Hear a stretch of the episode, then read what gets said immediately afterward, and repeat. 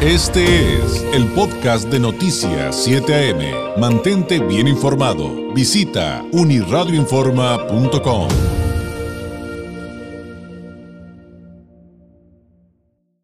Eh, llegó el momento, como usted acaba de escuchar, de ir con la participación del politólogo Francisco Ruiz, doctor en Derecho Electoral, integrante del Instituto Nacional de Administración Pública, catedrático y autor de la columna Leer entre líneas, que también puede consultar, entre otras plataformas, en unirradiobaja.com. Usted encuentra a Francisco Ruiz en redes sociales como F Ruiz MX. Francisco, ¿cómo estás? Qué gusto saludarte. Muy buenos días.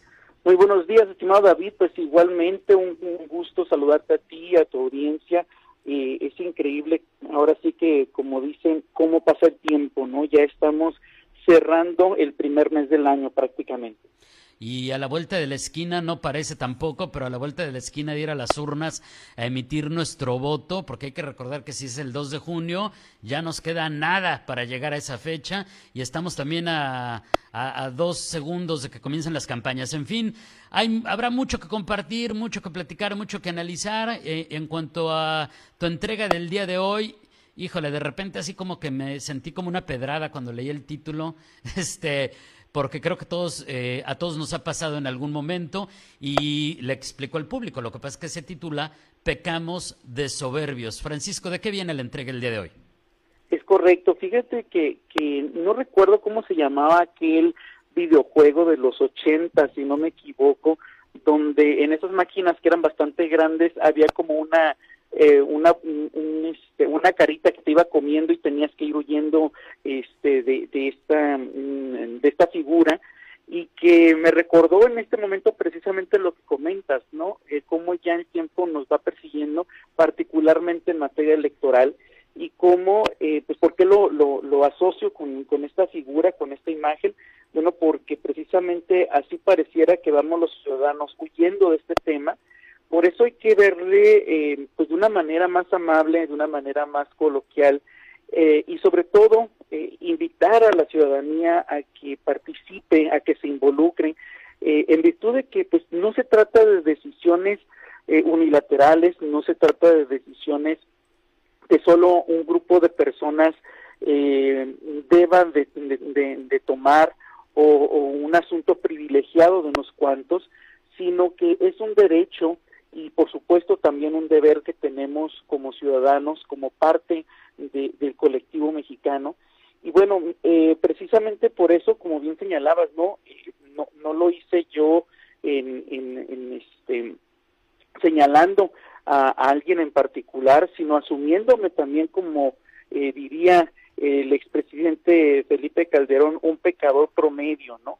Pecamos de soberbios, eh, así estoy eh, titulando esta semana mi participación, en virtud de que, bueno, pues eh, a, manera nada más de referencia, habremos de recordar que, de acuerdo con la tradición, existen siete pecados capitales que incluso ahora que hace unas semanas pasaron las fiestas decembrinas, las fiestas navideñas, pues estaban las posadas, las piñatas con los siete picos, y, y insisto, no solo se trata de una, de una tradición religiosa, sino ya parte de, lo hemos hecho parte de, nuestras festividades eh, más mundanas, y precisamente estos siete picos van a representar a los siete pecados capitales, la lujuria, la ira, aquí haciendo hincapié de que hablamos de ira de enojo y no del verbo, entre comillas, verbo y entre comillas también irar, porque bueno, hacemos mala,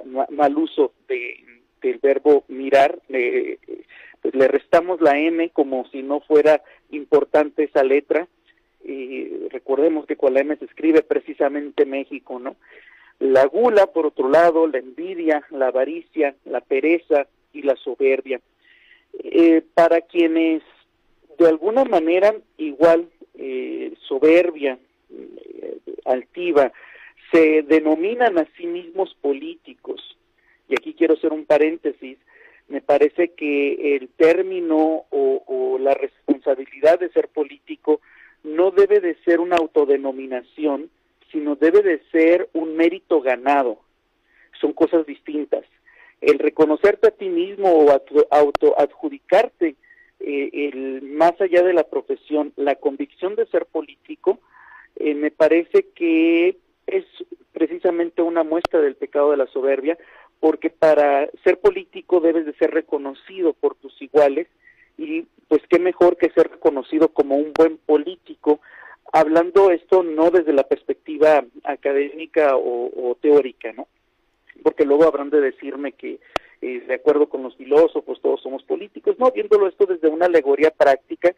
Y bueno, aquí, eh, como mencionaba, estos siete pecados capitales, pues parece que se trata más bien hoy en día de una lista de requisitos que deberían de cumplir los que, insisto, malamente se llaman a sí mismos políticos. Cabe destacar que esta lista, este checklist eh, que parece que hoy deben de, cumplir muy, muy malamente eh, quienes se dedican a, la agenda pública, pues agarra parejo. No tiene distingos, no tiene excepciones, eh, abarca todos los colores, todas las siglas y eh, sin duda alguna me parece que de este checklist la más, no sé si grave, pero sí recurrente va a ser la soberbia. ¿Qué es la soberbia para quienes pues, no estamos tan familiarizados? Eh, el diccionario nos dice que soberbia es el apetito desordenado de ser preferido a otros, es decir, de ser privilegiados eh, de alguna suerte. Y también dice que es la satisfacción y envanecimiento por la contemplación de las propias prendas con menosprecio a los demás. Es decir, soy mejor que los demás, valgo más que los demás y primero voy yo. Esto por sí mismo ya es una contradicción eh, porque se trata de un acto solidario, solitario, egoísta, eh, en lugar de ser precisamente lo contrario, humilde, solidario, generoso. Y la soberbia, como lo bien lo acabo de mencionar, es todo lo opuesto a, la humildad. Eh, esta última, la humildad, es una virtud que consiste en conocer y reconocer las propias limitaciones y debilidades y obrar de acuerdo a la realidad de cada uno de nosotros. De ahí que, eh, pues precisamente, si nosotros eh, observamos cualquier aspecto eh, de la vida pública en cualquier nivel, incluso a nivel global, vamos a ver que la gran constante es la soberbia. Yo debo de verme más en las redes sociales que otros, yo debo de ser más popular, yo debo de estar eh, un paso adelante, desafortunadamente no en buenos resultados, no en logros alcanzados para la sociedad, sino que me volteen a ver a mí, porque yo soy mejor que los demás para un puesto que lamentablemente hoy en día la mayor parte de quienes se dedican a la agenda, pública son improvisados y no se encuentran lo suficientemente preparados. Hay algo que sí se tiene que reconocer del pasado y es que quienes se dedicaban precisamente al quehacer público, que se dedicaban a atender temas que a todos nos eh, van a repercutir de una u otra manera, se preparaban para ello. Hoy tenemos en los cargos de elección popular a muchos improvisados que si bien pueden tener las mejores intenciones, no tienen ni la experiencia ni el conocimiento para poder ofrecer resultados que a todos nos beneficien o por lo menos a la mayoría. Eh, esto también es soberbia. Eh, la humildad es todo lo contrario, es asumir las limitaciones y recurrir a quienes sí conocen y sobre todo dar la oportunidad a quienes sí pueden ofrecer, insisto, resultados que a todos nos puedan beneficiar en mayor o menor medida. Bien, eh, ¿por qué hablar de que eh, la soberbia es todo lo contrario o atenta contra la política, contra el quehacer político, bueno, porque la naturaleza de la política radica en la colectividad, en organizar, en hacer funcional a una sociedad para un bienestar común, para un bien común. Para esto es muy importante tener la cabeza fría. Lo decía Napoleón, un hombre de Estado debe de tener el corazón en la cabeza. Es decir, sí, el servidor público, el, eh, particularmente el funcionario que ha sido electo, debe de tener la sensibilidad para atender la demanda social, la demanda ciudadana, pero también debe de tener la objetividad, la frialdad para tomar las decisiones que más convengan, porque es muy sencillo eh, ofrecer, la, eh, ofrecer nuestra ideología, nuestros servicios públicos como si fueran la panacea, cuando realmente este eh, lo que estamos haciendo es tapar un bache haciendo otro bache en, en, en, en, lugar de pavimentar eh, y digo y esto no tiene ninguna alegoría a la situación que vivimos particularmente en Tijuana que por cierto a pesar de los programas sigue siendo una ciudad que parece que está llena de cráteres bueno así nos han vendido eh, a lo largo de los años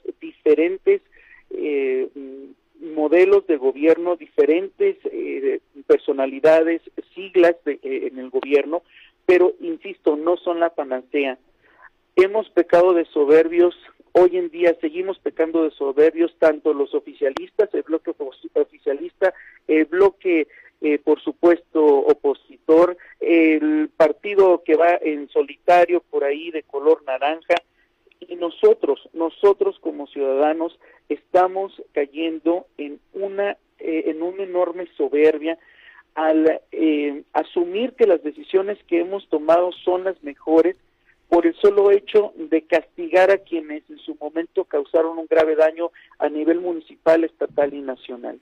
Debemos de ser generosos, debemos de ver hacia enfrente. No es momento de individualidades, sino de asumir una actitud generosa, como lo mencionaba, asumir una actitud y una convicción solidaria hacia la sociedad mexicana, porque realmente eh, tenemos que insisto, ver hacia enfrente. Y ver hacia enfrente no significa ver a un futuro a mediano o largo plazo, sino al inmediato plazo. Y la primera muestra de esta solidaridad la vamos a encontrar precisamente hoy en día informándonos, invitando a nuestros vecinos, familiares, amigos, a nuestros alumnos, quienes tenemos la oportunidad y el gran privilegio de impartir clase, eh, a eh, todos nuestros semejantes, invitarlos a involucrarnos, no solo de ir a votar, sino de involucrarnos y de tomar una decisión concienzuda de quién va a ser o quiénes van a ser quienes realmente van a trabajar y van a ofrecer resultados con base a su experiencia, con base a su conocimiento, a la preparación que tengan, porque como lo he venido diciendo desde hace mucho tiempo, urge, realmente es urgente que la política se profesionalice y vaya más de vaya más allá de las improvisaciones, vaya más de este de esta actitud eh, tan limitada como es la actitud soberbia. Sin duda. Eh, pero sin duda totalmente de acuerdo contigo y que vaya más allá y me voy a, algo muy simplista, no al fondo de lo que acabas de explicar, pero eh, que no deja de ser una señal de que tienes toda la razón. Eh, esto de de repente escuchar a que los políticos se ponen a discutir quién de ellos tiene más likes en una red social, pues raya, raya también en lo absurdo, porque como bien dicen los expertos, las redes sociales no votan, las redes sociales no solucionan los problemas de tu ciudad, las redes sociales no solucionan la movilidad, la violencia, la inseguridad, la economía, en fin, tanto que desglosar de lo que nos acabas de presentar el día de hoy, Francisco. Muchísimas gracias y que tengas un excelente martes. Buenos días. Muchísimas gracias. Nos escuchamos la, próxima semana. Hasta luego. Gracias. Es Francisco Ruiz con su participación eh, de cada semana. Este fue el podcast de Noticias 7am. Mantente bien informado. Visita unirradioinforma.com.